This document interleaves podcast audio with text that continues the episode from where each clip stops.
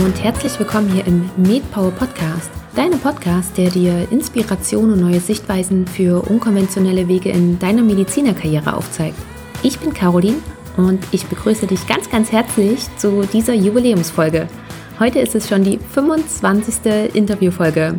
Genau, du hast richtig gehört, die 25. Folge. Ich freue mich so riesig darüber, dass ich mit dir mittlerweile 20 Power Talk Folgen teilen konnte und mit heute dann fünf Woman Power Folgen. Und es ist einfach so unglaublich toll, diese spannenden Gespräche zu führen und vor allem auch diese alternativen und unkonventionellen Wege mit dir teilen zu können. Das Feedback, was ich dazu bekomme, zeigt auch, dass das nötig ist, was mich naja, was mich natürlich noch mehr bestärkt und ich mich natürlich auch weiterhin mit inspirierenden Interviewpartnern austauschen werde und die Gespräche dann wie gewohnt mit dir teilen werde. Trotz großer Freude darüber möchte ich dir natürlich auch das heutige Interview nicht vorenthalten. Zu Gast habe ich noch einmal Caroline Kreuchmer. Caroline ist Ärztin in Weiterbildung zur Gynäkologin, ist nebenberuflich selbstständige Still- und Laktationsberaterin und auch noch Mama von fünf Kindern. Sie war letzte Woche schon im Podcast zu hören. Falls du dir die Folge noch nicht angehört hast, dann hol das unbedingt noch nach. Du musst die letzte Folge aber nicht vorneweg hören. Also du kannst auch gerne mit der heutigen Folge anfangen. In der Woman Power Folge heute sprechen Caroline und ich viel darüber, wie sie ihren Beruf, ihre Nebentätigkeit und natürlich auch noch ihr eigenes Leben mit ihren Kids vereinbart bekommt. Und außerdem gibt Caroline auch noch ein paar Tricks und Hacks heraus, die vielleicht auch für dich interessant sind. Viel mehr will ich vorneweg auch gar nicht spoilern.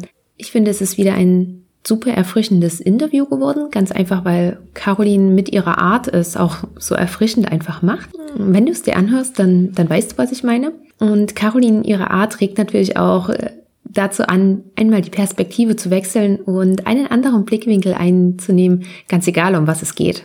Genau, und von daher wünsche ich dir jetzt ganz viel Spaß beim Interview. Ganz, ganz herzlich willkommen nochmal hier im Podcast, Caroline Kreuschmer. Ich freue mich sehr, dass, da, dass du da bist. Ich freue mich auch sehr. Caroline, du warst ja schon im Power Talk. Mhm. Jetzt machen wir hier die Woman Power Staffel. Mhm. Und äh, ganz kurz so zum Abholen. Du bist Gynäkologin, befindest dich gerade in deiner letzten, in den letzten Jahren deiner mhm. Weiterbildung, bist in der Praxiskarte tätig mhm. und äh, nebenbei noch als Still- und Laktationsberaterin mhm. selbstständig. Dann hast du privat einen Mann mit fünf Kindern. Mhm. Genau, und darum soll es heute vor allen Dingen ja. gehen, ja. Weil ich finde es ja ziemlich abgefahren, als, als Mutter mit fünf Kindern dann auch noch ähm, also in der Praxis tätig zu sein. Mhm. Viele sagen ja dann, nee, sie treten da zurück und dann bist du eben auch noch selbstständig. Ja. Das äh, ja, hoffe ich, dass du uns ganz viel mitteilen kannst, wie du es machst, ob du so ja. Tipps und Tools hast. Das ist so ein bisschen das, ähm, ja, was ich mir für diese Folge, okay. für das Gespräch mit dir so erhoffe. Und äh, vielleicht ähm, als Einstieg, wolltest du schon immer so eine große Familie haben? Ähm also drei habe ich schon immer in meinem Kopf gehabt. drei Kinder tatsächlich. Dass das dann mal fünf sind, nee, das habe ich nicht erwartet. Aber drei war schon immer so diese, also ich weiß nicht, aber ich hatte immer so eine Wohlfühlzahl an Kindern, ja. Also man, irgendwas so, so ein, zwei, nee, das ging gar nicht. So drei war, ja.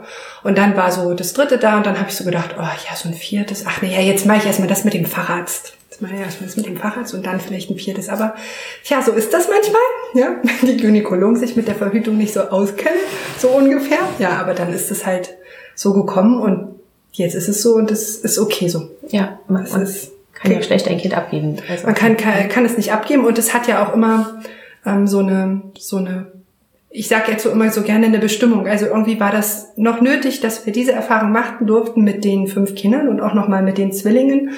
Ähm, man verbringt ja so viel Zeit seines Lebens damit, nicht schwanger zu werden. Ja. Und dann ist das, ist dieser Zeitraum, dass man das gerne hätte, ja doch sehr kurz und dann ist alles willkommen, was mhm. kommt. Hattest du selbst viele Geschwister? Nein. Oder eine große Familie? Oder woher kam das, dass du viele Kinder oder gerne drei? Also ich glaube, das war schon deshalb so, weil ich als Einzelkind aufgewachsen bin und mein Mann auch und wir das also eher als negative Erinnerung hatten, dass wir immer niemanden hatten, wir immer alleine waren. Also ich weiß immer noch, dass ich Reisebüro alleine gespielt habe. Hast du mal Reisebüro alleine gespielt? Da sitzt du am Tisch und bist einmal die, die die Reise verkauft, läufst rum und bist die, die die Reise kauft und läufst wieder zurück. Also es war irgendwie total doof. Ähm, das, ähm, das hat mir nicht so gefallen. So im Endeffekt habe ich das Gefühl, ich hätte immer gern geha jemand gehabt zum Spielen. Ich habe zwei Halbgeschwister, die sind älter, aber die sind natürlich nicht bei uns aufgewachsen. Ähm, so dass das jetzt kein also kein kein Familienkontext in dem Sinne wie Alltag war mhm. ja und da war schon uns beiden klar also ähm, es müssen mehr als zwei mein Mann war auch immer bei drei Warte echt eigentlich, ja. Ja, ja. ja. Hm. Und auch noch kurz zum Abholen, damit wir das so ein bisschen zeitlich einordnen können. Wie alt sind deine Kinder und in welchem hm, Stadium deiner Ausbildung hast du sie bekommen? Also das erste Kind ist jetzt elf, das habe ich ähm, im Studium bekommen, vor dem PJ. Also vor dem PJ ist das Kind geboren. Ich habe dann ein Jahr ausgesetzt, war ein guter Zeitraum so. Und dann habe ich angefangen zu arbeiten und habe auch erstmal ein volles Jahr gearbeitet, bis ich wieder bereit war, also bis das alles jetzt irgendwie so einen Sättigungsgrad hatte, das Arztsein und sage, okay, jetzt ähm, möchte ich noch eins. Und das ist ähm, jetzt sieben und die anderen kamen dann alle relativ schnell, so knapp zweieinhalb Jahre. Das eine ist jetzt fünf geworden und ähm, die Zwillinge, die werden jetzt drei. Mhm. Okay, also eins am Ende des Studiums und alle anderen dann in der Fahrradsweiterbildung. Genau, ja. ja. Wie hast du das denn damals gestaltet? Du hast schon gesagt, nach dem ersten Kind hast du ein Jahr Elternzeit genommen. Hast du das bei jedem Kind gemacht? Das habe ich bei jedem Kind so gemacht, bis auf bei den Zwillingen. Da bin ich jetzt anderthalb Jahre zu Hause geblieben. Das war auch, also irgendwie hat, konnte ich mir das nicht vorstellen, dass das nach einem Jahr schon vorbei ist, weil das ja so, das ist nochmal ein riesengroßer Unterschied zwischen einem Kind und zwei Kindern, ja. Und dann gab es ja auch, ist ja auch immer ein finanzielles Ding, es gab dann das Elterngeld Plus so dass man ja auch ähm, noch mit ein bisschen Elterngeld auch länger zu Hause bleiben konnte. Und das habe ich dann gemacht. Also da nimmt man dann ähm, schon vorher die Hälfte und kriegt es dafür länger äh, bezahlt. Mhm. Ja, und das war also für mich rückblickend fühlte sich das gut an. Ich konnte das gar nicht, als ich mit meinem Mann darüber geredet habe, das auch gar nicht so in Worte fassen, warum mir das so wichtig ist. Aber irgendwie war es mir wichtig und im Nachhinein fühlte sich das genau so gut an. Ja. Also hast du wirklich in dem Moment auf dich selbst gehört? Ja, schon auch ja. aufs Gefühl. Also das hat irgendwie, wenn ich darüber nachgedacht habe, die dann nach einem Jahr in den Kindergarten zu schicken, das war irgendwie so nicht passend. Also auch mit dem, und dann gehe ich wieder arbeiten und dann mache ich wieder Dienste und das war irgendwie, nee, das war irgendwie nicht so. War das damals auch eher ausschlaggebend für dich, weil du, weil es Zwillinge waren? Oder auch weil du ja noch drei andere Kinder hattest und dadurch auch die Belastung nochmal eine höhere war? Also es war schon auch so eine, glaube ich, eine, eine Mischung aus, aus beiden. Einmal auch, weil es Zwillinge waren und weil das alles nochmal so viel intensiver ist als mit einem. Das soll jetzt gar nicht so gegen die Einlinge, ja, aber das ist nochmal so ganz anders. Und ähm, ich hatte so rückblickend auch so beim ersten Kind das Gefühl, dass wenn es damals möglich gewesen wäre, ich gerne länger zu Hause geblieben wäre, weil ich glaube, dass es dem Kind gut tat und oder gut getan hätte. Aber man tut sich ja mit so Entscheidungen immer schwer und das ist ja auch immer so eine Sache von, da sind ja auch immer finanzielle Aspekte im Hintergrund, ja. Und da war das einfach nicht so drin und wir vielleicht auch nicht so schon gefestigt in diesem Gefühl von, nee, das fühlt sich nicht richtig an, wir machen das mal so, wie sich das fühlt und nicht so, wie das alle machen. Ja, damals war einfach so, man kriegt ein Jahr Elterngeld, man bleibt ein Jahr zu Hause. Aber da hat keiner nachgefragt, wie fühlt sich das für die Mutter an, wie fühlt sich das für das Kind an, wie, wie, wie geht das? Das war einfach, das war einfach so und das hat man so gemacht und man hat vielleicht schon gespürt, das ist vielleicht nicht richtig, aber dieses, dass man dann vielleicht doch seinem Gefühl nachgibt, das kam dann erst so mit der Zeit. So. Das heißt, ähm, mit der Erfahrung, die ihr gesammelt habt, kam dann auch dieses, okay, ich, ich höre jetzt mal auf mich und ich suche auch die Lösung, ja. wie ich das dann für meine Situation geregelt kriege. Also man kann natürlich im Nachhinein immer sagen, na und jetzt äh, trete ich zurück und will noch ein bisschen mehr Elternzeit, aber das sind ja immer schon so, da hat man ja schon im Kopf immer so riesen Hürden, ja. Und das war da gar nicht so. Also da habe ich von vornherein gesagt, also ähm, er geht immer. Sollte das jetzt anders sein, sagt ja kein, kein Arbeitgeber, nee, sie kommen nicht, ja. Ist ja alle überall Personalmangel, so dass wir das schon im Vornherein ich mir diese Option offen gelassen habe und das so klar kommuniziert habe, anderthalb Jahre. Ähm, dann war ähm, ein Punkt war auch noch, dass die ähm, dann kurz vor dem Sommer in den Kindergarten hätten kommen müssen.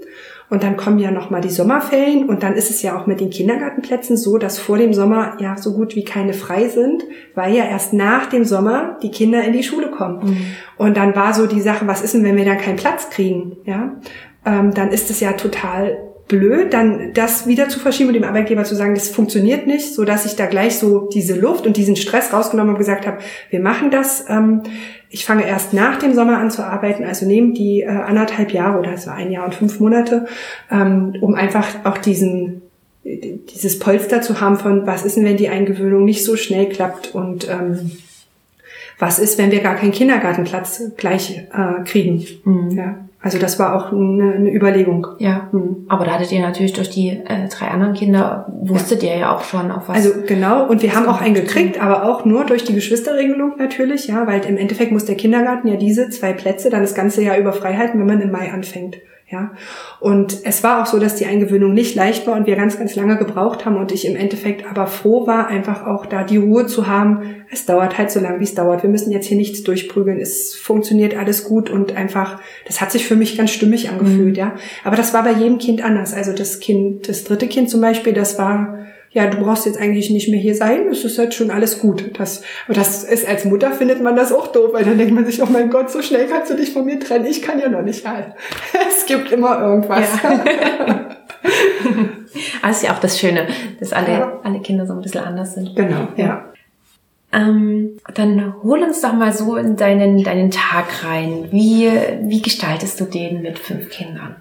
Ja, also das geht immer frühs los weil wie früh ist früh? Wie früh? Also ich stehe immer 5.50 Uhr auf, mhm. was jetzt für mich ähm, spät ist, weil ich bin jahrelang 5.25 Uhr aufgestanden und das war Uhr. Und ähm, ich habe immer 10 Minuten Zeit, um den Wecker nochmal wegzudrücken. Also wir stehen in der Regel gegen äh, 6 Uhr auf. Die, äh, das große Kind geht äh, aufs Gymnasium. Die ist so unser treibender Fakt.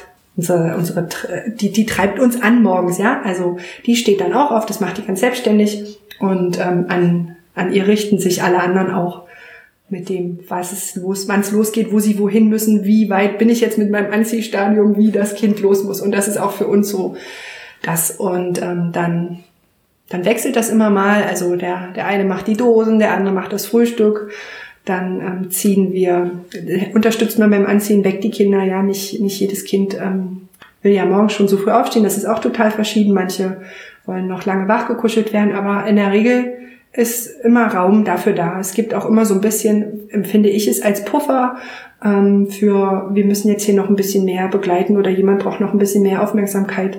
Ähm, das äh, große Schulkind verlässt dann so kurz vor sieben das Haus und dann bringe entweder ich die Kinder in den Kindergarten oder mein Mann die Kinder in den Kindergarten. Das wechselt immer. Wenn ich frühst zur Arbeit muss, bringe ich das Kind nur in die Schule. Das liegt so halb auf dem Weg.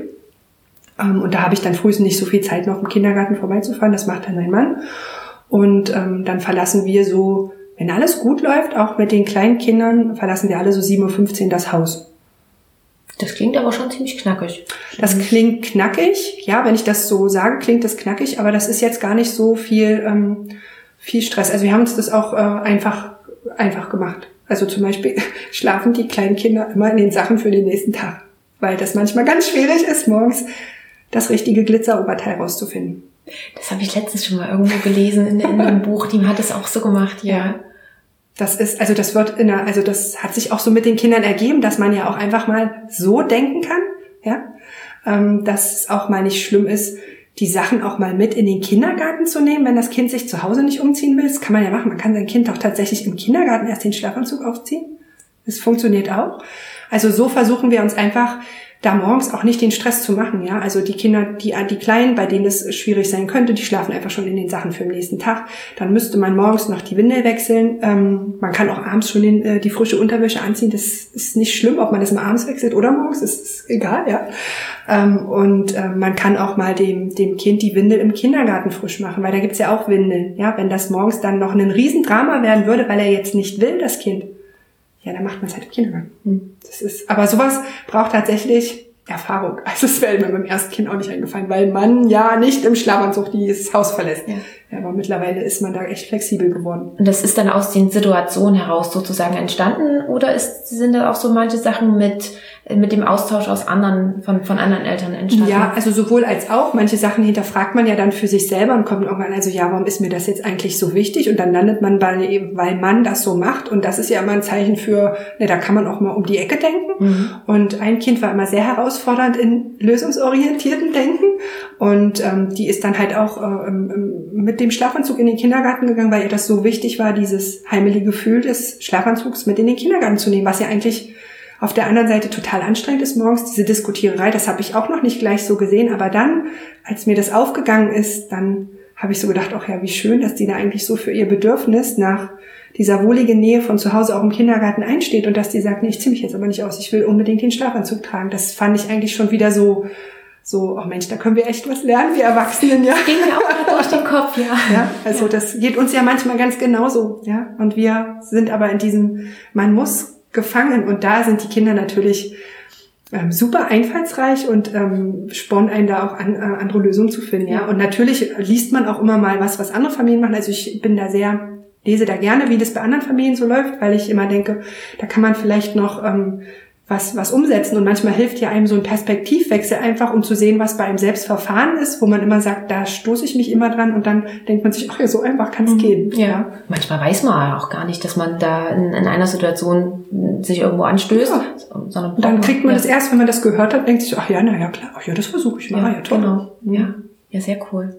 Ähm, also die Kinder sind dann weg, ihr seid mhm. auf Arbeit oder du? Genau, also entweder bin ich dann auf Arbeit oder ich komme dann nach dem Kindergarten ähm, hier nach Hause und habe dann immer so, je nachdem, ja, also manchmal mache ich Stillberatung, ähm, manchmal mache ich ähm, Sachen für die Arbeit, die noch nachzulesen sind, die vorzubereiten sind, die nachzubereiten sind ähm, und ich mache mal ein bisschen Haushalt. Also wenn ich diese, wenn diese Haushaltszeit wegfällt, weil ähm, ich eine sehr lange Stillberatung habe oder weil ich einen anderen Termin habe, fällt einem das immer am Ende der Woche auf die Füße, ja. Aber ich versuche das, also das natürlich könnte auch die ganze Zeit Haushalt machen, ja, bis ich dann um halb elf auf Arbeit fahre.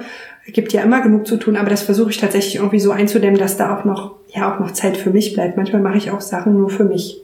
Ja, ja nimmst du dir dann auch aktiv diese ja, Zeit für dich? Genau, aber das, auch das ist ein Lernprozess äh, gewesen. Also, dass man da wirklich auch diese Zeitfenster, die man hat, nicht mit Kindern oder Haushalt oder ja, Ablenkung, ja, über, weiß ich nicht, Internet, Fernsehen oder ähnlichem mhm. ähm, ähm, ver, verstreicht, sondern dass man sich da wirklich ähm, mit sich selbst jetzt einfach mal ganz bewusst, ja, dann, dann lässt man auch den Haushalt mal liegen und setzt sich mal aufs Sofa und trinkt den Kaffee in aller Ruhe. Das kann ja auch ganz schön viel machen oder meditiert mal heute einmal extra, nicht nur abends, sondern mal vormittags, wenn man gerade mal die Bude frei hat. Ja. Solche Sachen, ja. Ja. Okay. Und dann ähm, dann fahre ich mit dem ähm, fahre ich mit dem Fahrrad auf Arbeit mhm. und bin dann da ähm, bis bis auf den späteren Nachmittag, so dass an diesen Tagen immer mein Mann ähm, den Nachmittagskinderdienst hat. Das ist mal total erfrischend, weil ich das immer sonst hatte, weil ich ähm, ja so früh angefangen habe und dann so früh zu Hause war und ich genieße das manchmal ähm, nicht diesen Kindergartenfrust der Kinder gleich abzukriegen, sondern dass ich jetzt mal die bin, wenn die dann nach Hause kommen, dass alle jubeln, dass Mama endlich da ist. Das klingt jetzt so banal, ja, aber das ist ja mal das, was die Männer haben. Ähm, und das ist jetzt auch mal schön, das von der anderen Seite zu haben und auch mal diesen, diese, diese gedankliche Freiheit, jetzt nicht darüber nachzudenken, was mache ich denn jetzt mit den Kindern, wenn ich die abhole? Wie gestalten wir jetzt den Nachmittag? Sondern ich sitze einfach in meiner Sprechstunde und ich muss mir darüber jetzt keine Gedanken machen. Das ist auch schön. Ja, hm. ja das glaube ich. und äh, dann verbringt ihr noch den Nachmittag zusammen, den Abend. Und wann ist ungefähr, wann gehen die Kinder ins Bett? Wie habt ihr das gemacht? Ja, so zwischen acht und neun, die sind sehr unterschiedlich.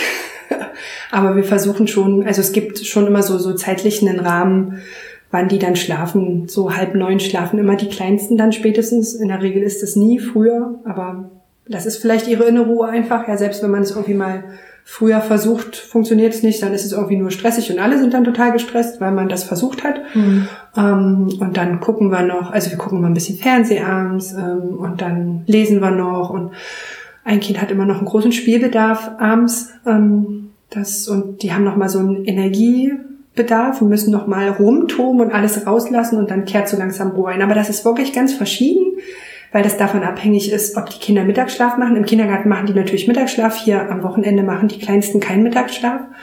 Ich glaube, es ist einfach zu trubelig. Also, ja, das. Mhm. Aber dafür haben wir an solchen Tagen dann mal Zeit schon, um 20 Uhr die Tagesschau zu gucken. das heißt dann, abends ist dann mal Zeit für euch.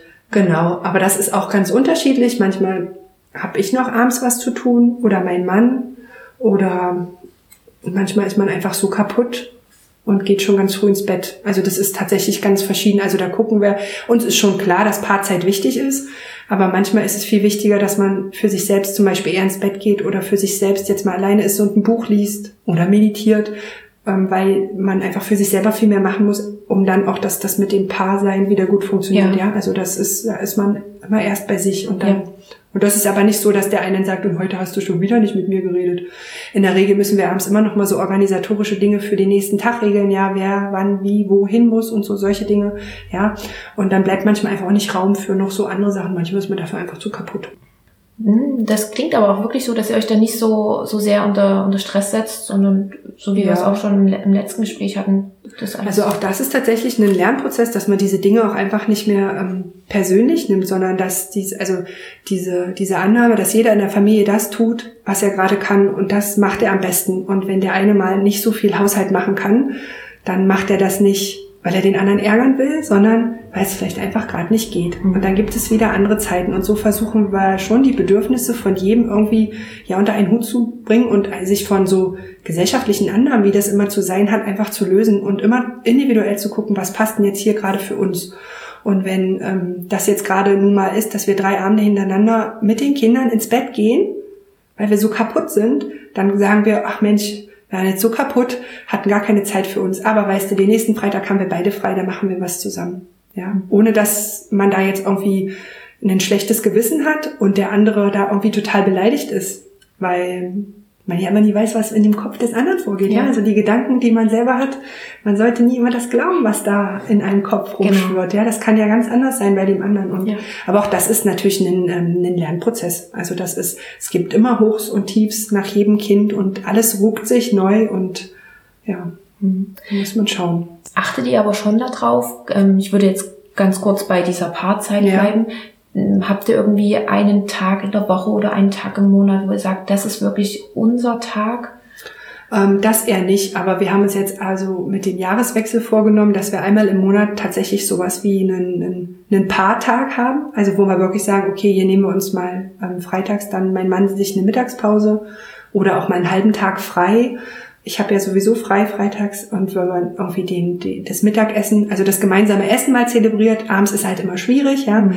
ähm, aber mittags geht gut, da sind alle Kinder betreut, da ist dann auch mal Raum für anderes da. Das versuchen wir tatsächlich einmal im Monat hinzukriegen und ansonsten ist es schon so, dass ähm, wir so kleine Sachen nutzen, also donnerstags, wenn ich von der Praxis, ähm, also wenn ich von der Praxis komme, dann fahre ich immer Mittagessen, so auf so einem, ja beim Edeka. Und wenn mein Mann zu Hause ist, dann rufe ich den an und dann verbringen wir gemeinsam die Mittagspause. Also das ist zwar jetzt kein Date in dem Sinne, aber wir haben zumindest Zeit verbracht ohne die Kinder. Und manchmal, wenn mein Mann von der Arbeit kommt nachmittags und ich habe die Kinder noch nicht abgeholt, dann nehmen wir uns auch noch mal die Viertelstunde und trinken gemeinsam einen Kaffee in einer ruhigen Umgebung, ja, dann sind die Kinder halt erst um vier abgeholt, aber ich glaube, diese Viertelstunde, die wir gemeinsam haben, ist dann so viel wichtiger für uns, für als Paar und auch als Eltern, dass wir die getrost uns auch nehmen können. Ja, ja. also wir versuchen dann wirklich schon so kleine, so kleine Inseln, Inseln, genau, mhm. ja, kleine Inseln wirklich im Alltag zu finden und die dann auch irgendwie zu zelebrieren und ja. auch zu nutzen, ja, dass die nicht so verstrichen äh, weglaufen. ja, sehr schön. Ich glaube, das ist auch ganz wichtig weil man muss ja auch als Paar funktionieren, ja. um auch als, als Elternteil auch gut zu sein. Ja, ja. genau. Ja. Und das, also ich glaube, die Kinder merken das dann schon, dass ähm, wir heute ein gutes Paar sind, ja, weil wir dann auch als Eltern ganz anders äh, funktionieren und es ist eine ganz andere Schwingung zwischen den Elternteilen herrscht. Also das, da sind die ja immer sehr feinfühlig, die Kinder, die merken das schon. Mhm. Ja, kann ich mir gut vorstellen. Ähm, bist du denn so, wie, wie ihr es gerade jetzt für euch geschaffen mhm. habt, bist du so damit dann auch, äh, du wirkst sehr zufrieden und sehr, sehr glücklich mit der ganzen Situation. Ja, ja. das würde ich schon so sagen. Also ja, eigentlich, das ist, das passt schon so. Also ich würde mir manchmal äh, mehr Unterstützung wünschen im Sinne von, ja, einem Dorf, ja. Also, dass, dass man manchmal, also gerade wenn, es bricht immer alles zusammen, wenn einer krank ist. Und damit meine ich gar nicht ein Erwachsener krank ist, sondern auch ein Kind, ja, weil dann geht's um sowas wie, wer bleibt zu Hause, ähm, wie ist unsere Schlafsituation, weil das eine Kind nachts nur hustet oder Fieber hat. Also da muss auch geguckt werden, wer arbeitet am nächsten Tag wie viel und muss wie gedanklich fit sein oder auch mein Mann fährt viel Auto, so fit sein, dass, dass er nicht am Steuer einschläft, so ganz banale Dinge. Mhm. Und da merke ich oft, dass, ähm, dass, dass, dass Unterstützung fehlt, weil auch Großeltern nicht immer kommen wollen, wenn Kinder krank sind, weil die immer Angst haben vor den Keimen. Das kann ich total nachvollziehen. Und für die ist so ein kleiner banaler Schnupfen eben viel ähm, ausgeprägter als für uns Eltern jetzt, wo wir diese ganzen Kinderkeime ja kennen, ja. Und da ist es manchmal schon das Gefühl, alles zusammenbricht, so, ja. Also alles organisatorische mhm. funktioniert dann nicht mehr. Und da ist manchmal schon so, dass ich mir wünschen würde, oh, wenn jetzt jemand kommen würde und sagen würde, ah, da mache ich das heute, weil ich jetzt hier mit dem Kind auf dem Sofa liege und das Fieber hat und das den ganzen Tag nur gehalten werden will und so. Und da merke ich manchmal, dass wir dann doch zu wenig sind.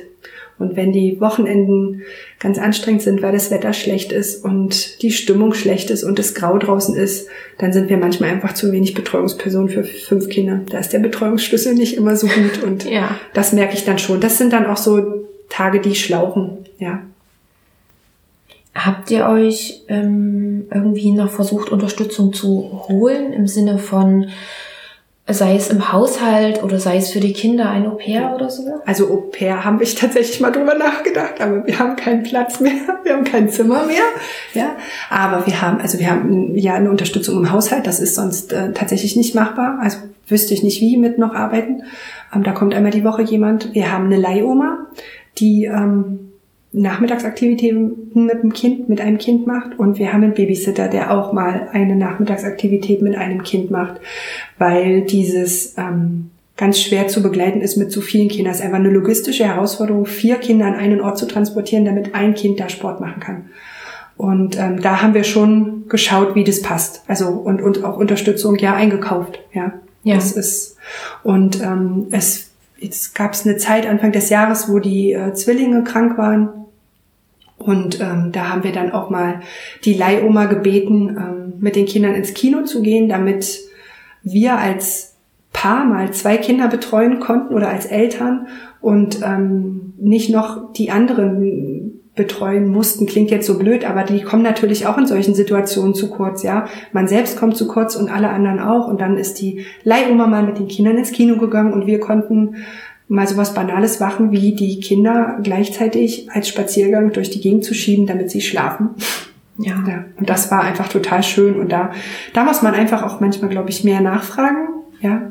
Aber manches geht einfach auch nicht, weil da auch immer ein, ein Ortswechsel mit verbunden ist. Also es ist, ähm, die Großeltern machen schon vieles auch möglich, aber es ist halt nicht immer ganz so schnell. Mhm. Ja, wie man das vielleicht gerade bräuchte. Ja, ja. ja.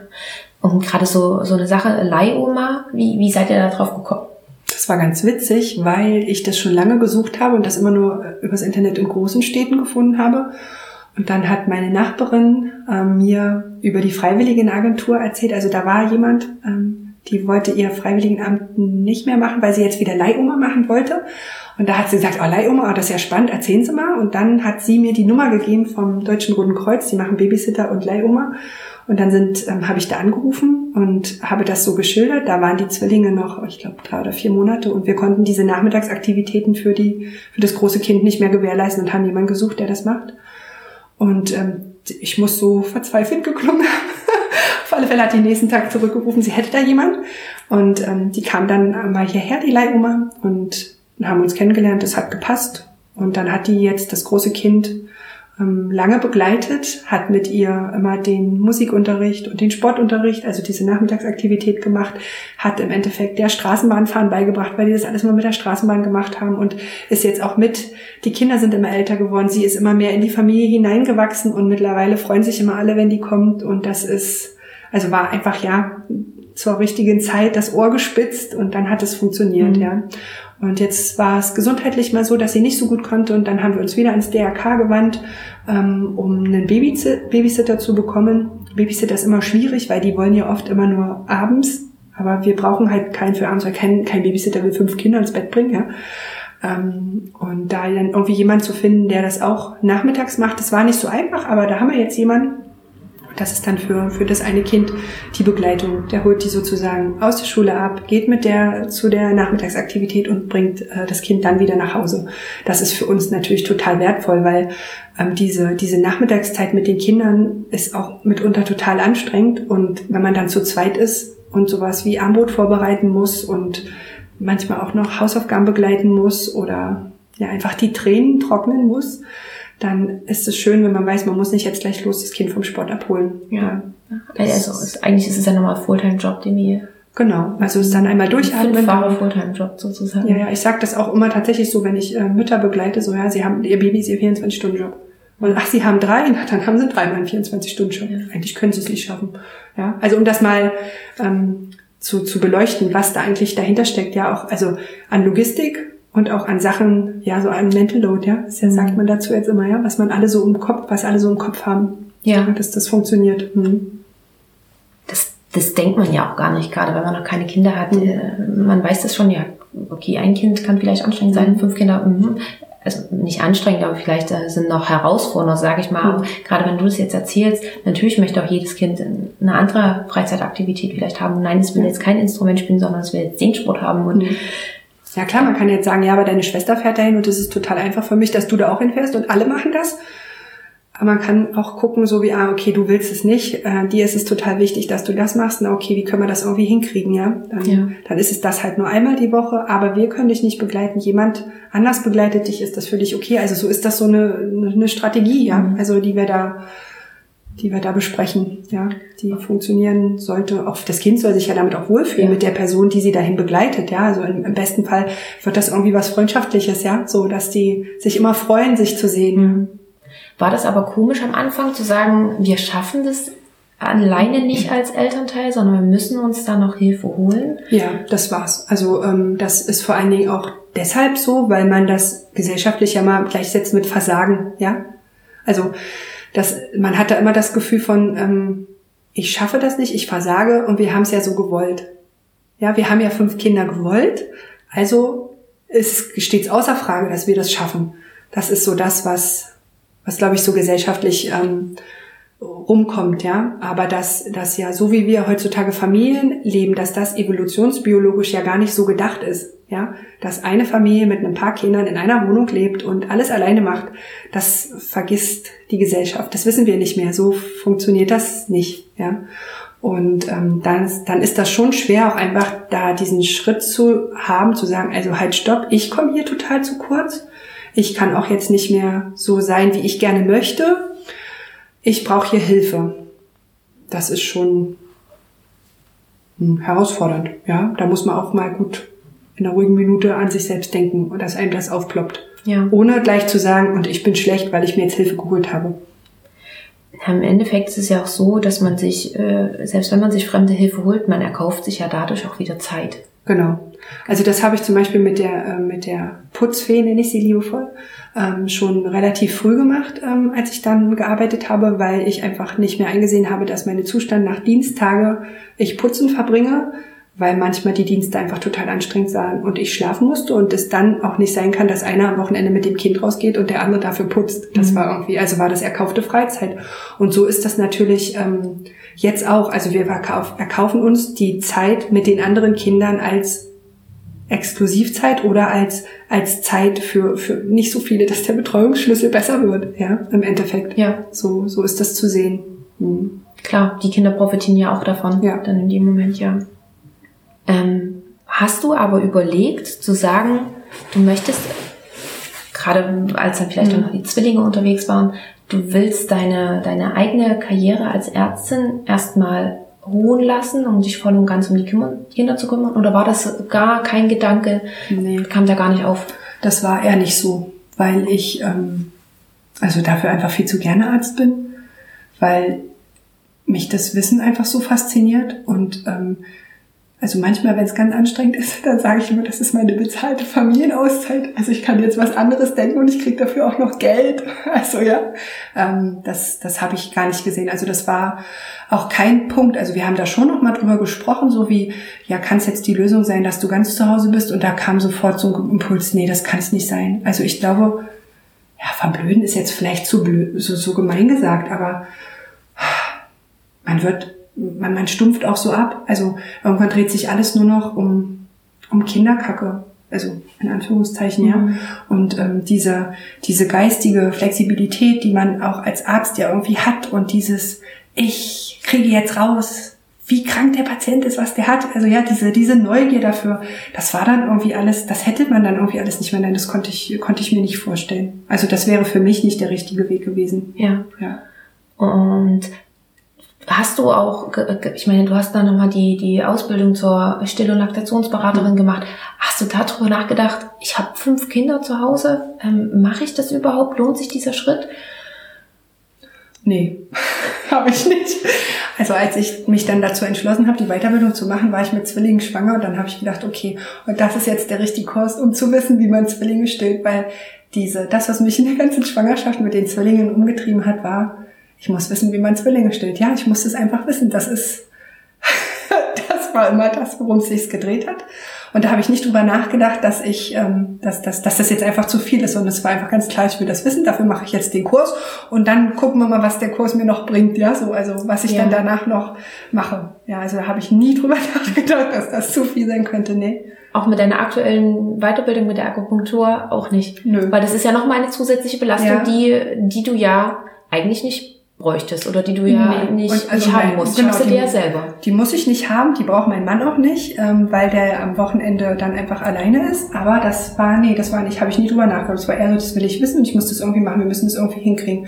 Jetzt habe ich an die ersten beiden Kurse an einem Wochenende hintereinander, also Samstag, Sonntag gemacht und ich war von, also von früh morgens bis abends zum Armut war ich wieder da. Ja, also noch eigentlich vor dem Familienfrühstück am Wochenende war ich weg und war dann zum Armut wieder da. Und nach dem Sonntag hat mir mal gesagt, das geht nicht. Du kannst nicht, du schaffst, du wirst es nicht schaffen, das Ganze, die ganzen Grundkurse jetzt immer Samstag, Sonntag zusammen zu machen. Das geht nicht. Und da war ich erst ganz schön, oh mein Gott, ich wollte aber.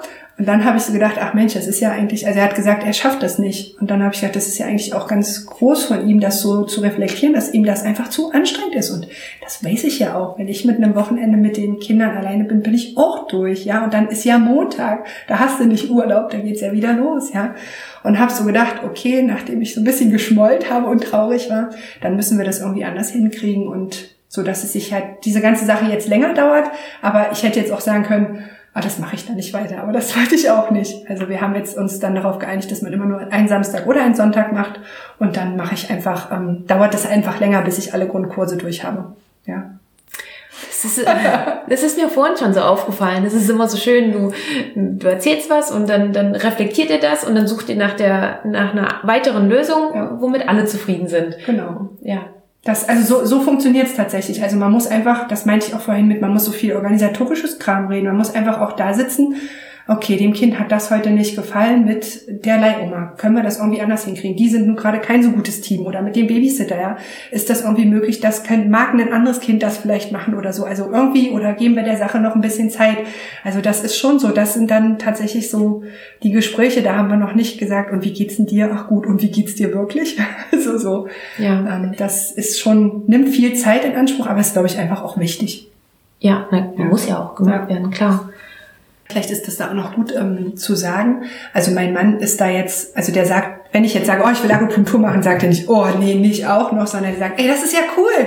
Ja, mach das. Das ist gut. Also und ich glaube, das ist auch noch ähm, wichtig. Also wenn der jetzt sagen würde, oh, muss das sein? Kannst du nicht mal eins fertig machen? So kannst du jetzt nicht erst mit dem Fahrrad machen dann wäre das natürlich nochmal was ganz anderes. Aber so ist klar, also vielleicht auch, weil ich das mit so viel Elan rüberbringe, dass mir das total wichtig ist, dass er da überhaupt gar keine äh, Alternative sieht, als zu sagen, ja, okay, mach das und wir gucken, wie das läuft.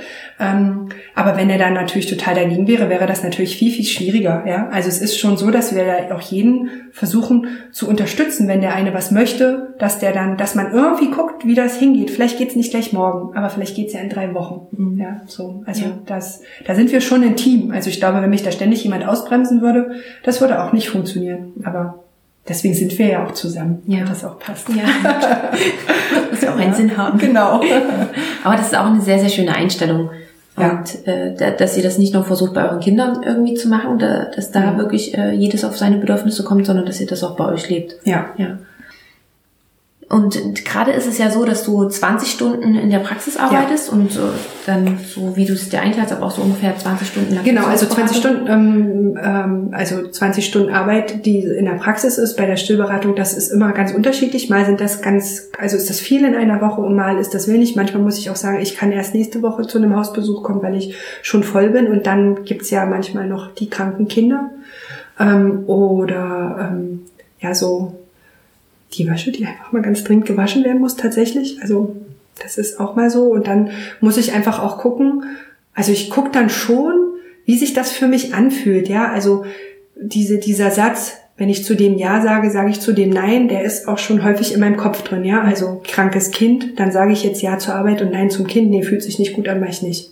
Ja, und dann ähm, müssen wir schon auch, also verhandeln wir darüber, wer denn jetzt zu Hause bleibt, ja. Der Donnerstags ist, ist mir immer sehr wichtig. Das ist immer mein Sprechstundtag. Da bin ich immer sozusagen alleine mit meinem, meinem Kollegen. Der kann die Sprechstunde nicht übernehmen. Das bedeutet, dass alle Patienten nicht kommen könnten, wenn ich nicht komme.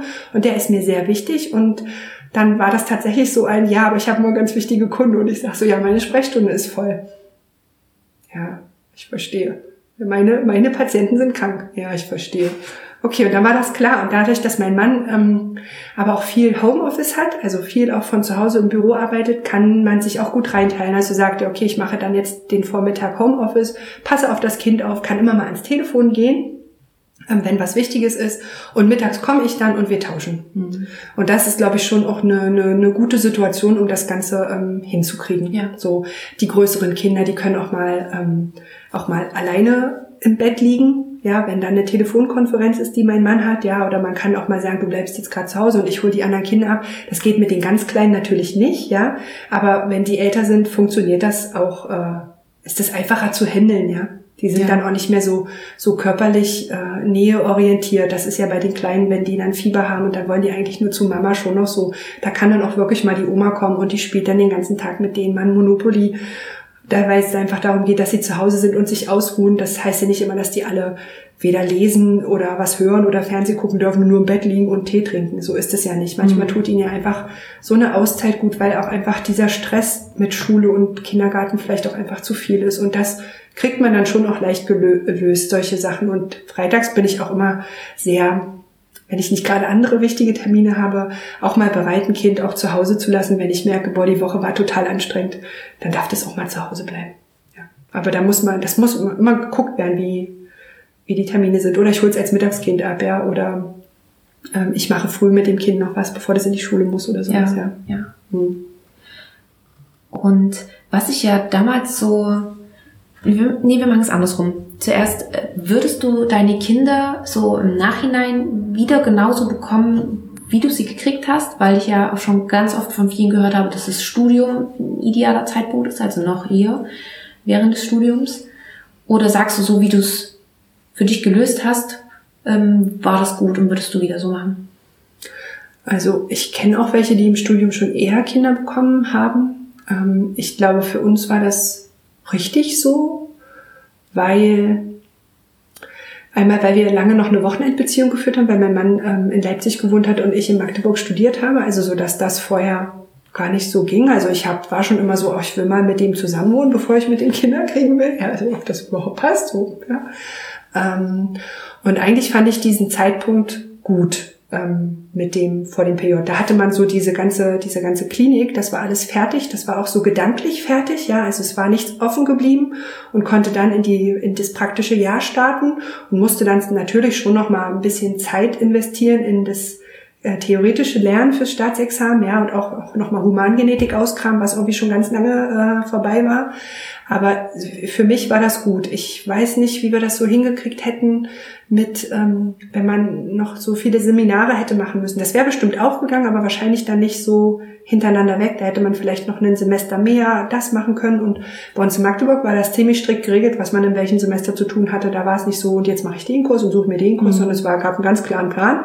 Und der war so zu machen. Klar konnte man da auch immer individuell springen und das haben dann auch die gemacht, aber für mich hat sich das, war, war das okay so. Also rückblickend ähm, würde ich das genau so machen. Ja. Und im Vorgespräch hast du es ja schon so schön erzählt. Vielleicht magst du es auch jetzt nochmal sagen, wie das, weil ich habe ja gedacht, dass du dein PJ in Teilzeit gemacht hast, aber du hast es ja in Vollzeit gemacht. Ja. Dass du darauf auch Ja, also ich habe das PJ in, in Vollzeit deshalb gemacht, weil mir das einfach gedanklich zu lange war, das zwei Jahre zu machen. Und ähm, diese, ja, dieses, dieses immer mittags gehen, das also das funktioniert halt eigentlich nicht wirklich. Also, aber dieses Ehrgehen, wenn man eine Vollzeitstelle hat, das funktioniert dann doch eher. Ja? Also das war schon ähm, ganz klar geregelt, dass ich immer den Zug kriegen muss, weil ich da auch gependelt bin. Ähm, und da war das klar, dass ich äh, eher gehe als alle anderen PJler oder als die Zeit ist. Und ähm, ich aber auch früher angefangen habe. Und das war immer sehr klinikkonform. Gerade in der inneren Medizin war das so, dass die das total dankbar angenommen haben, weil ich immer schon Blut abgenommen hatte, bevor überhaupt alle anderen da waren und man viel schneller in diese was setze ich an, was setze ich ab Routine kam. Und ähm, die alle, alle Chefs und Oberärzte und Fachärzte auf den Stationen ähm, das überhaupt nicht schlimm fanden, wenn man mal eher gehen musste, weil das mit dem Kind war. Das war kein Problem. Und auch wenn mein Mann gerade nicht zu Hause war und ich ähm, das Kind noch vom Kindergarten abholen musste und dann mal eher los musste, war das überhaupt gar kein Problem. Also ich weiß nicht, ob das jetzt nur so klinikspezifisch war bei mir, also dass ich da einfach Glück hatte mit dem Krankenhaus oder weil es, ich das so klar kommuniziert habe, dass es so ist. Oder ob das generell so ist, das weiß ich nicht. Aber ich bin, also ich habe auch nie in meinem Kopf äh, gehabt, ich bleibe jetzt hier bis 18 Uhr, weil das von mir erwartet wird. Äh, nee, das hätte ich auch ohne Kind nicht gemacht, weil, nee. Also das war mir schon immer irgendwie fremd. Mhm. Ja. Und ähm, da hat das einfach gut gepasst, also mit, mit der Klinik. Und wenn, also ehrlich gesagt, glaube ich, dass man, in, wenn man das dann halbtags macht, dass man schnell in dieses, ah, nee, jetzt ist das noch nicht fertig, ach, dann bleibe ich noch. Und jetzt ist das aber gerade so spannend, ah, dann bleibe ich noch, ähm, da so schnell reinkommt, äh, wenn man das nur Teilzeit macht. Und ich glaube aber, dieses, die anderen Assistenzärzte dürfen auch mal eher gehen. Ja, dann kannst wirst du als PJler auch mal eher nach Hause geschickt, wenn gerade nicht so viel zu tun ist, ja. Und dann machst du dafür, dass du als Teilzeit-PJler jetzt gehen kannst und der andere auch, machst du noch ein Jahr länger? Nee, das habe ich irgendwie nicht gesehen. Ja. Ja, das war. Das, was ich so schön fand, war auch, dass du gesagt hast, ähm, du musstest eben deinen Zug kriegen und dann, dann musstest du gehen. Aber dann auch ganz einfach gesagt hast, na, wenn ich dann eine halbe Stunde eher gehe, na, dann fange ich eben auch eine halbe Stunde eher an. Also das, das sind wir auch wieder bei dem, bei der Eigeninitiative. Ja. ja. Und du hattest ja auch im Vorgespräch gesagt, äh, das war jetzt auch nicht so, dass du auf Teufel komm raus immer diesen Zug bekommen musstest. Wenn da was Interessantes lief oder so, genau. dann hast du es natürlich also, auch organisiert. Gerade in der Geburtshilfe war das schon so, dass man, ähm, dass man ja auch mal Geburten ähm, erleben wollte und auch eine gewisse Anzahl für das PJ äh, erbracht haben muss, also erlebt haben muss. Und dann ist man auch mal eine halbe Stunde oder eine Dreiviertelstunde länger geblieben und dann habe ich das einfach mit meinem Mann geklärt. Ähm, kannst du heute das Kind holen? Ja, kann ich. Dann bleib ich halt länger. Und es gab in der Chirurgie, das habe ich glaube ich auch im Vorgespräch erzählt, mal eine Situation, wo wir ein rupturiertes ähm, Baucheraortenaneurysma haben, wo der Oberarzt mich gefragt hat, also das ist jetzt hier, das wirst du wahrscheinlich nie wiedersehen. Ähm, äh, willst du länger bleiben? Und ich meinen Mann anrufe, also ja, ja, ich telefoniere sofort. Mein Mann angerufen hat, der gesagt hat, ja, ich mache das und ähm, ich dann tatsächlich länger geblieben bin und das war auch die, total die richtige Entscheidung, weil das natürlich total aufregend war, ja. Und da war ich dann aber, als ich nach Hause kam und das Kind dann schon geschlafen hatte und ich das Kind gar nicht mehr gesehen habe, wach an dem Tag, da war ich dann schon ein bisschen traurig. Also da war ich schon so, ach Mensch, da kullerte dann schon die Träne, aber da war man gerade so frisch angefangen als, als, also als PJler und dann ist man noch nicht so lange Mutter und dann ist das auch schon so ein bisschen, dann kommt so wieder so wie, ach naja, sollte man das wirklich machen? Das Kind schon so früh abgeben und arbeiten und, aber ja, das war dann, in solchen Situationen kommen dann solche Glaubenssätze mhm. dann tatsächlich hoch. Ja. ja. Ich glaube, wenn man generell mit dem, was man tut und wie man es tut, zufrieden ist und mit sich im Reinen ist und nicht so ganz auf die anderen guckt oder auf die anderen hört, sondern nur auf sich selbst dann und guckt, ob alle in der Familie glücklich sind. Genau, dann funktioniert's. Dann funktioniert's, genau. Hast du Benachteiligung erfahren als ähm, fünffache Mutter? Nein, eigentlich nicht. Also kann ich so nicht sagen. Nee. Also es war immer, ähm, immer klar, dass ich den Zug kriegen muss. Das war auch für, für alle. Also in der ganzen Zeit, wo ich Zug gefahren bin, war das immer klar, dass ich äh, pünktlich ähm, gehen kann. Und ähm, dass ich auch äh, mal öfter ausfalle als andere ohne Kinder, das war auch klar. Und ich habe da nie ähm, das Gefühl gehabt, dass meine Kollegen ja, deswegen mich irgendwie ausgrenzen oder so. Ähm, nee, das würde ich nicht sagen. Das war immer sehr wertschätzend. Ja, auch dass ich jetzt einfach äh, mittags gehe und das liegen lasse und noch eine ordentliche Übergabe mache für meine Kollegin, damit die weiß, was auf Station eben nicht gelaufen ist. Ähm, das war aber nie so wie, oh, du hast ja nichts gemacht, oh, du gehst schon wieder. Nee, das war immer ganz klar. Hm, das habe ich so nicht empfunden. Das ist schön, ja. ja. Ich habe eher den, den Eindruck, dass je mehr Kinder man hat, umso hm, komischer wird man vielleicht angeguckt. Vielleicht habe ich das auch nicht gesehen. Also vielleicht war das durchaus so, aber ich habe das gar nicht wahrgenommen, ja, ja so dass das, dass da so ein Gedanke für die dahinter ja. ist. Das kann kann durchaus sein. Also weil ich habe das nie so empfunden. Also dass man immer mal angeguckt wird, wie, aha, fünf Kinder und sind die alle von Ihnen? Sind das, also, oder sind die noch mitgebracht aus der Ehe? So, ja, so, das, äh, das kommt schon mal, aber dass man dann auch noch äh, so, so als Arzt irgendwie so oder in der Klinikstätigkeit so ausgegrenzt wird, so die mit den vielen Kindern? Nö, eher nicht so. Ich fand das immer eher sehr wertschätzend, ja. Also es war auch immer so mit Dienstplan, dadurch, dass mein Mann ja auch im Außendienst unterwegs ist, war das immer so, dass ich da auch so ein bisschen Vorrang hatte, zu gucken, was passt mit den Diensten, also wann kann man Dienst machen. Aber das war nicht nur für mich so, die anderen hatten ja auch, ähm, da haben die Männer auch mal in Schichten gearbeitet oder die hatten auch Kinder, da musste das genauso geguckt werden, so dass das immer so ein gutes Miteinander war. Natürlich die, die keine Kinder hatten und Vollzeit gearbeitet haben, die waren dann oft auch die Lückenfüller. Aber da hatte ich nie das Gefühl, dass die das doof fanden, weil die haben ja auch gesagt, ach nee, ehrlich gesagt, ob ich jetzt zu Hause sitze oder hier, hm, dann sitze ich lieber hier ja. und krieg dafür noch Geld. So, ja. Das war jetzt nie so wie, oh, ich will aber auch Schön, schön, wenn das bei, bei euch damals so geregelt war.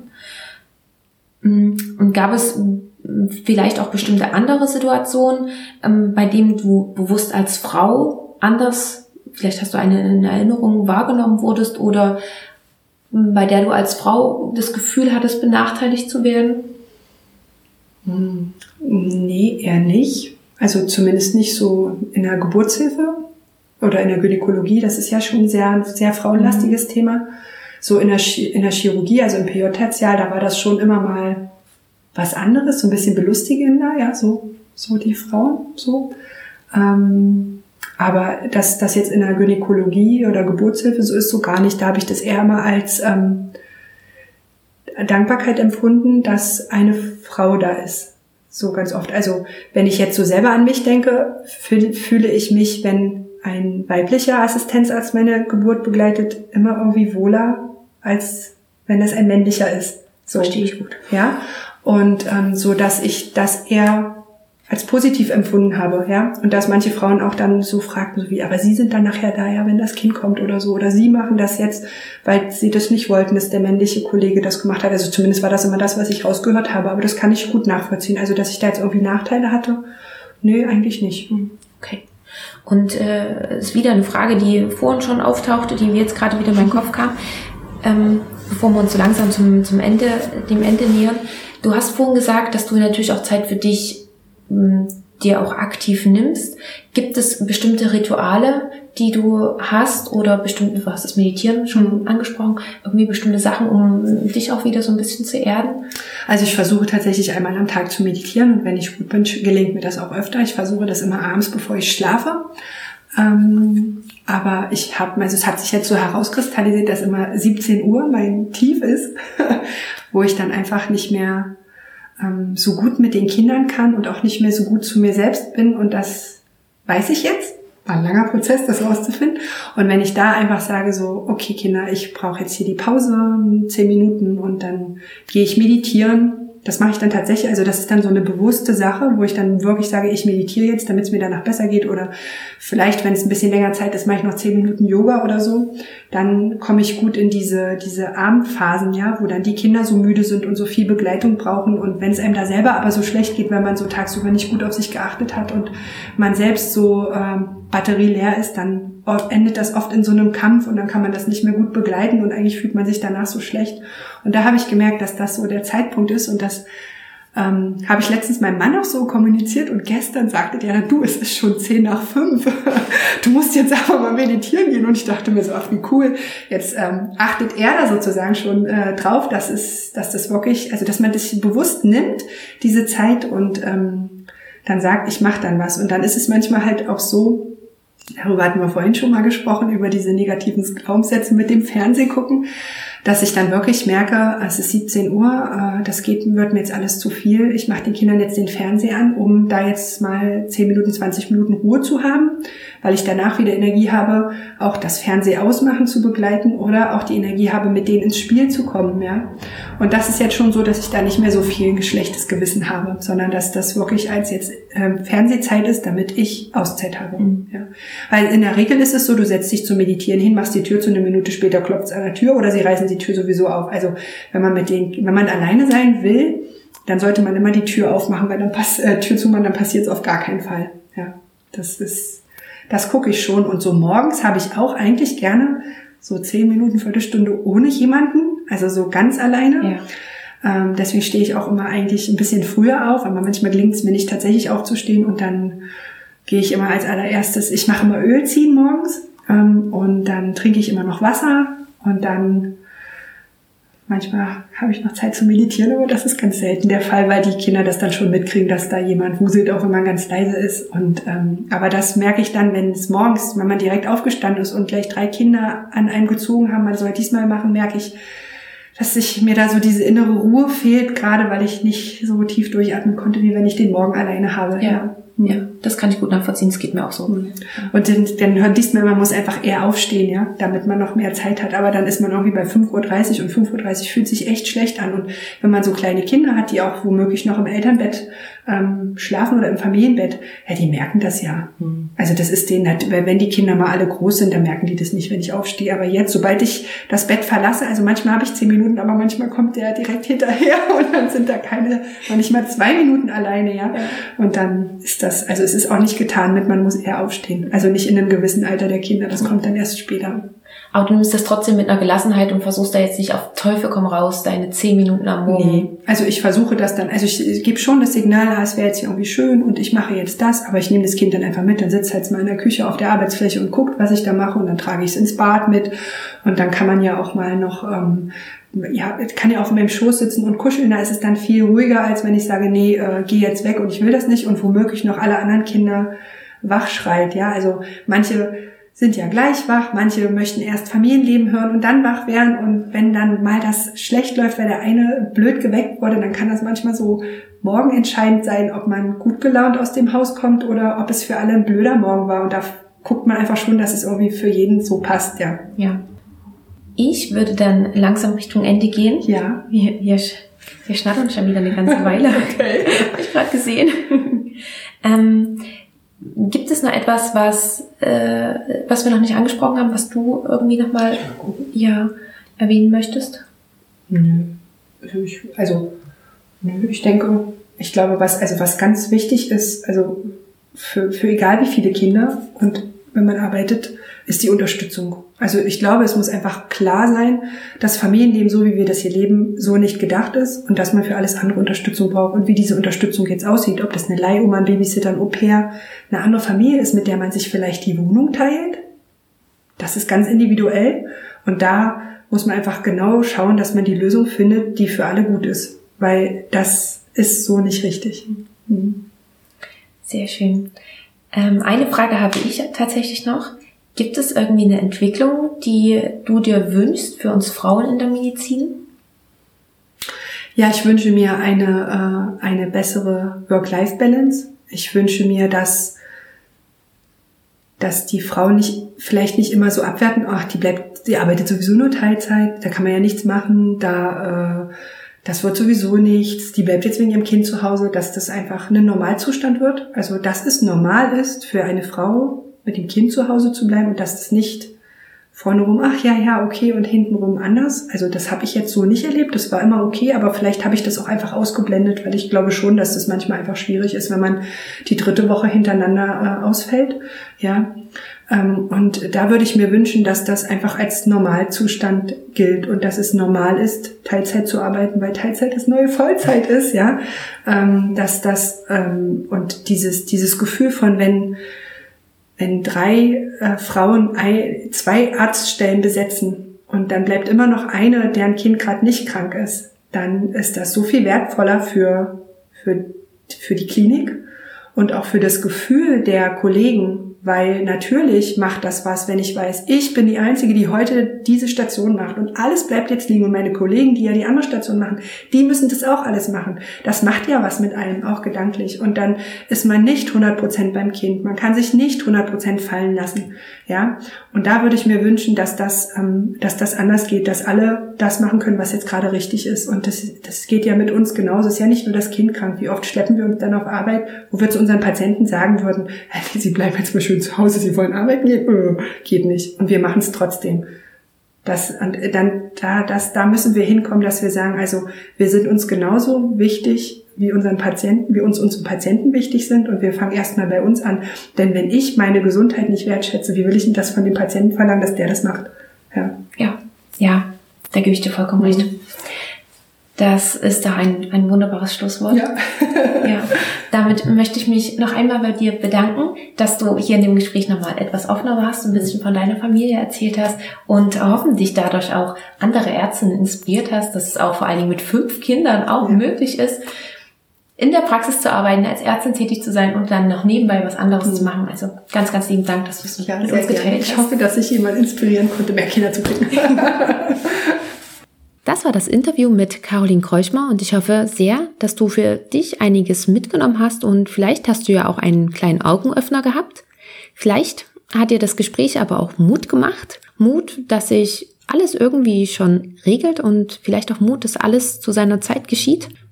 Mein Learning war definitiv, dass ich an viele Dinge viel gelassener rangehen kann und das auch machen sollte. Denn zum einen kann ich es meistens eh nicht ändern und es bringt von daher auch nichts, sich über etwas aufzuregen, worauf ich keinen Einfluss habe. Und zum anderen ist eine gewisse Gelassenheit dann meist auch für alle Beteiligten viel entspannter. Schreib mir aber gerne, wie du die Folge fandest, ähm, welche Sichtweisen du vielleicht hast, ob du das ähnlich siehst oder auch nicht. Du kannst aber auch natürlich so immer sehr, sehr gerne mit mir in Kontakt treten. Du findest alle nötigen Infos zum Podcast, aber vor allen Dingen auch zu Caroline in den Show Notes. Wenn dir die Folge gefallen hat, dann teile sie auch super gerne mit deiner Freundin, Kollegin oder auch Kommilitonen. Du kannst mir natürlich auch gerne eine Bewertung dalassen. Die Bewertung am besten bei iTunes oder du schreibst mir ganz einfach auch über Instagram oder Facebook. So, und dann noch ein ganz kleiner Hinweis für die kommenden Folgen. Mit der 25. Episode heute wird der Podcast von einem wöchentlichen Rhythmus in einen Zwei-Wochen-Rhythmus wechseln. Das bedeutet, dass die nächste Folge am 2. April auf allen gewohnten Kanälen zu hören sein wird. Grund ist ganz einfach der, dass die letzten Wochen doch etwas zeitintensiv waren. Wenn du mir schon länger zuhörst, dann weißt du vielleicht, dass ich erst seit letztem Jahr in der Klinik angefangen habe mit meiner Assistenzarztzeit und naja, dann gibt es natürlich noch die Doktorarbeit und die Vorbereitung für die ganzen Podcast-Folgen. Und da habe ich ganz einfach gemerkt, dass ich in allen Bereichen nicht das geben kann, was ich gerne geben möchte. Und auch die Anforderungen, die ich an mich selber habe, konnte ich nicht zu 100 Prozent erfüllen. Und ich möchte in alles, was ich tue, ganz einfach mein, mein Bestes geben und das nicht irgendwie nur halbherzig machen. Von daher habe ich mich entschieden, das Veröffentlichen von neuen Podcast-Folgen etwas herunterzufahren. Wie erwähnt, das wird jetzt alle zwei Wochen passieren. Und dann ist es auch noch so, dass mir noch so viele andere Sachen im Kopf rumschwören in Verbindung mit dem Podcast, die ich einfach gerne machen möchte. Und dazu fehlt mir aber gerade leider die Zeit. Beziehungsweise, man, es fehlt ja einem nicht die Zeit, sondern man priorisiert meistens nicht so richtig. Mm, aber ich kann das gerade noch nicht nach oben priorisieren, sagen wir es mal so. Genau, und das möchte ich ebenfalls noch gerne ändern. Ähm, was genau das ist, was mir danach alles so an den Kopf rumschwirrt und wann du damit rechnen kannst, darüber informiere ich dich natürlich zeitnah dann hier im Podcast, beziehungsweise wenn es denn dann informationsrelevant ist, sagen wir mal so. Ich freue mich natürlich, wenn du weiterhin dabei bleibst. Folge am besten den MedPower Podcast auf Instagram oder Facebook oder abonniere ihn vielleicht auch noch, dann bleibst du immer auf dem neuesten Stand und verpasst auch keine weitere Folge mehr. Zum Abschluss möchte ich mich jetzt auch noch einmal ganz, ganz herzlich bei dir bedanken. Danke, dass du mir auch heute wieder deine Zeit geschenkt hast und danke auch für das tolle Feedback, was mich erreicht. Ich wünsche dir noch einen schönen Tag, eine tolle Restwoche. Bleib bitte gesund und wir hören uns dann in zwei Wochen wieder. Bis dahin, ciao!